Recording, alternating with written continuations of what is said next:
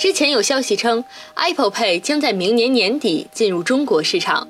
苹果的老对手三星了解这一情况后，自然不愿将中国市场拱手相让。Samsung Pay 或将于明年年初杀出中国。竞争总是很激烈的，时间点也许很重要。据《华尔街日报》报道，苹果或将提前在中国推出其新款的 Apple Pay 电子支付服务，时间大约是二月初，也就是春节的时候。国内已有支付宝和微信支付两大成熟的移动支付巨头，国内消费者目前使用这两种支付方式也很便捷，但是数量庞大的果粉力量不容小觑。Apple Pay 入华势必还是会对支付宝、微信等发起冲击。对于已在提前的日期，支付宝和微信支付是否还能淡定呢？万有引力记者戴色若梦为您报道。